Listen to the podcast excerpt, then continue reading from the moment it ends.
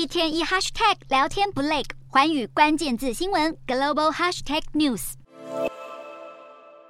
非洲难民试图穿越崇山峻岭进入沙地阿拉伯寻求政治庇护。画面中一名女子腿部血流不止，只能在同伴搀扶下继续前行。但鲜为人知的是，女子严重的伤势不单是大自然的严酷考验，还可能是枪炮弹药造成。国际组织人权观察二十一日发布报告，指控沙地阿拉伯边境防卫队向试图从也门边界越境的伊索比亚移民开枪或炮击，自去年以来已造成数百人死亡。根据报告，沙国军方杀戮行径惨不忍睹，除了近距离扫射群众外，还冷血询问受害者想要子弹击中哪一个部位。有目击者透露，杀戮现场满山遍野的遗体，许多人伤势严重，甚至断臂缺足。人权观察这项报告取材于对三十八名伊索比亚移民的访谈，以及流传社群媒体上的卫星影像和影片，种种证据都显示，沙国边防部队对移民的虐待恐怕已构成违反人道罪。即便沙乌地王室与政府花费了数十亿美元举办职业运动赛事，想改善国际形象，依然洗白不了他们的人权迫害罪行。